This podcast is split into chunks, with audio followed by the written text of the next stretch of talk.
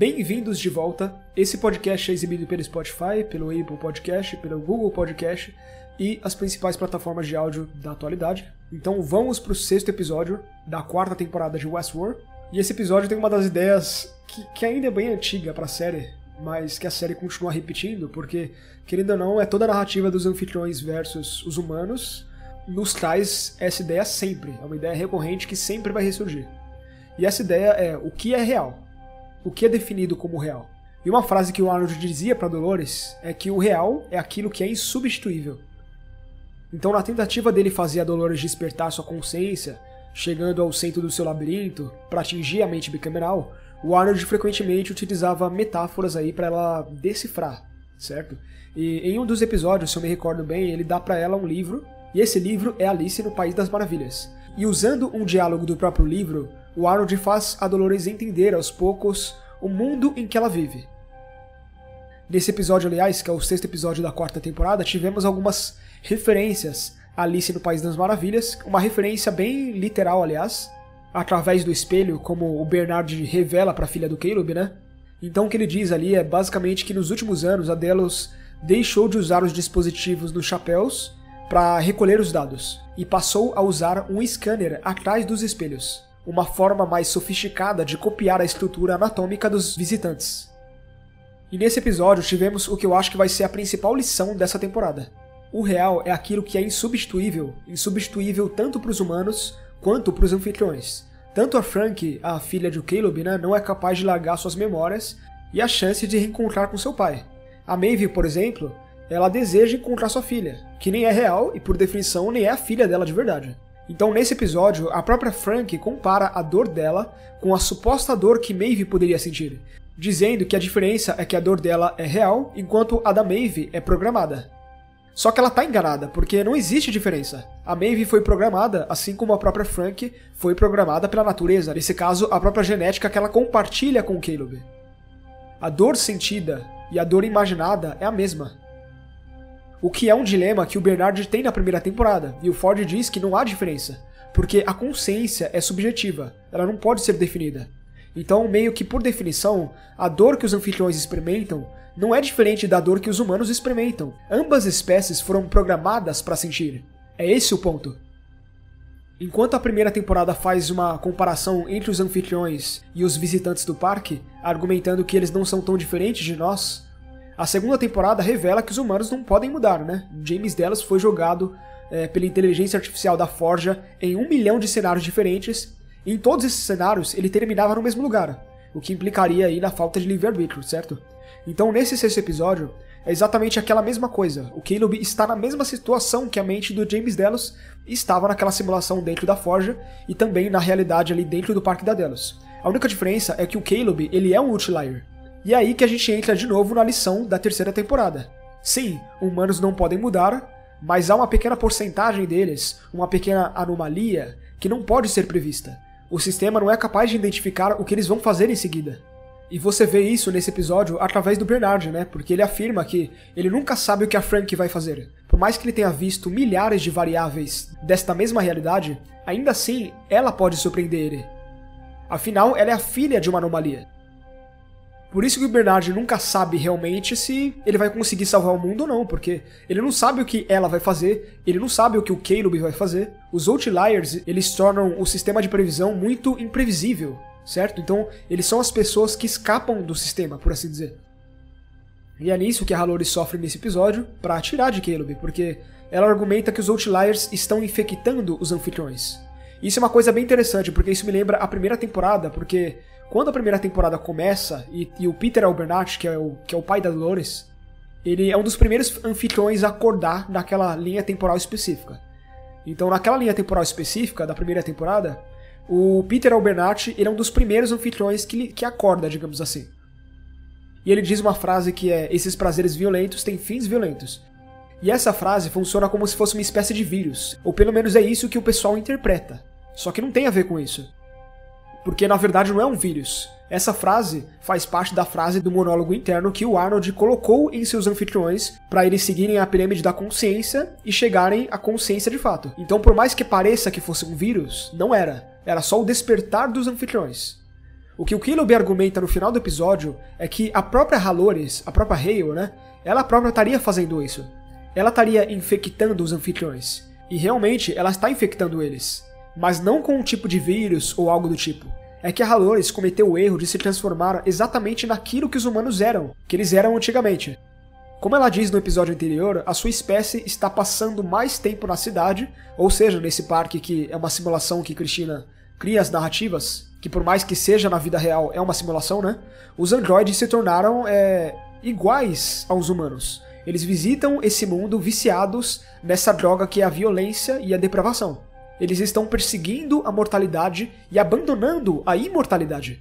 Então a gente chegou num ponto onde a inteligência artificial começou a se tornar mais humana, certo? E os humanos, eles começaram a se tornar mais artificiais. Porque isso é uma coisa que também é uma tendência da modernidade. Os humanos vão se tornar mais artificiais. Eles aprendem justamente o quê? Aquilo que o Arnold dizia, que o real é aquilo que é insubstituível, porque as falhas humanas, aquelas de James Delos, a de Caleb, são o que fazem os humanos interessantes. Então, de certa forma, o que faz a humanidade bela são os seus defeitos são suas imperfeições. E essa é a lição que a original, a Dolores original, aprendeu na temporada anterior. Uma lição que essa Dolores, a Hale, não seria capaz de compreender porque supostamente ela teria removido sua parte boa. Novamente, supostamente, claro. E além de tudo isso, tem o fato de ela ainda parecer recusar o próprio corpo que ela assumiu. Aquela cicatriz da terceira temporada em seu braço e aquela vontade que ela tinha de se perfurar, quando na terceira temporada ela ficava arrancando a pele dela de dentro para fora, isso nos diz que a Halores estaria aí negando a realidade do que está acontecendo de fato. Por isso ela quer tanto que a sua espécie transcenda, porque ela se recusa a aceitar seus sentimentos tão parecidos com os sentimentos humanos. Porque, novamente, essa Dolores seria aquela Dolores traumatizada com a humanidade. Seria tudo o que restou dela, e ela tá num ponto onde ela é imortal e ela tá sozinha nesse mundo gigante. Onde ela literalmente odeia os humanos e onde os anfitriões querem passar mais tempo com os humanos do que com os outros anfitriões, inclusive ela. Então, os anfitriões, eles fizeram um parque com humanos. Nesse caso, a Halores fez, né? Ou seja, eles não são tão diferentes dos humanos. Talvez seja essa a intenção. Isso deveria acontecer. Então, os Outliers, que são esses humanos iguais ao Caleb, por assim dizer, que escapam da curva, eles estão fazendo os anfitriões verem os humanos como seus semelhantes. Então, voltando à ideia, a primeira temporada mostra que androides e humanos são mais parecidos do que imaginam. Essa temporada traz à tona o mesmo conceito, só que de forma inversa. Agora são os anfitriões que estão reparando nas semelhanças deles com os Outliers, nesse caso com os desgarrados, né, desta nova sociedade que a Hale criou. E eu desconfio seriamente que essa seja a intenção da narrativa nessa temporada. Pensa comigo, você tem um Caleb transformado em um anfitrião, certo? em um híbrido, por assim dizer. Assim como aconteceu com o James Delos. E tendo sua filha ainda humana, porém sentindo por ele o mesmo que ele sente por ela, ou seja, novamente não existe diferença entre a dor programada em código ou a dor programada geneticamente. Ambas são reais. E isso é uma coisa que a Frank vai perceber quando se encontrar com o seu pai, supondo que isso aconteça, né?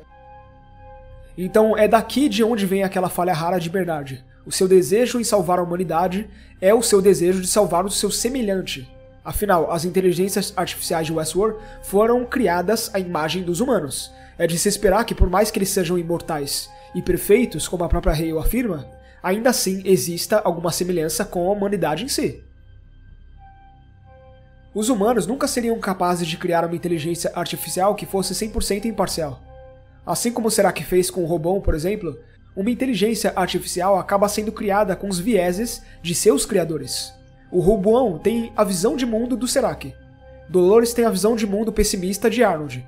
Maeve a visão de mundo de Ford, e por aí vai.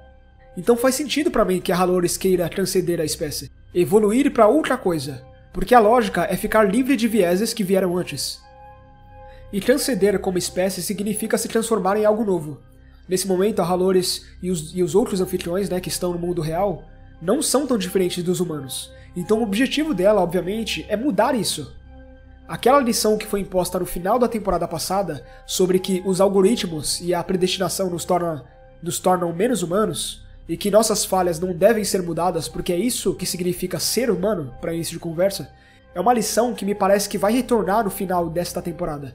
Talvez a lição seja justamente essa: o fato de humanos não poderem mudar é uma coisa boa. E pelo jeito, todas as inteligências artificiais que entram em contato com os humanos, os humanos outliers nesse caso, percebem isso. O Caleb ele foi escolhido para a narrativa final na temporada anterior pela capacidade dele de escolher, de inspirar as pessoas. Ele inspirou até a Maeve. Nesse episódio, por exemplo, ele teve todos os indícios possíveis de que as versões anteriores dele, que tentaram escapar, não foram tão longe, mas ainda assim, ele não desistiu.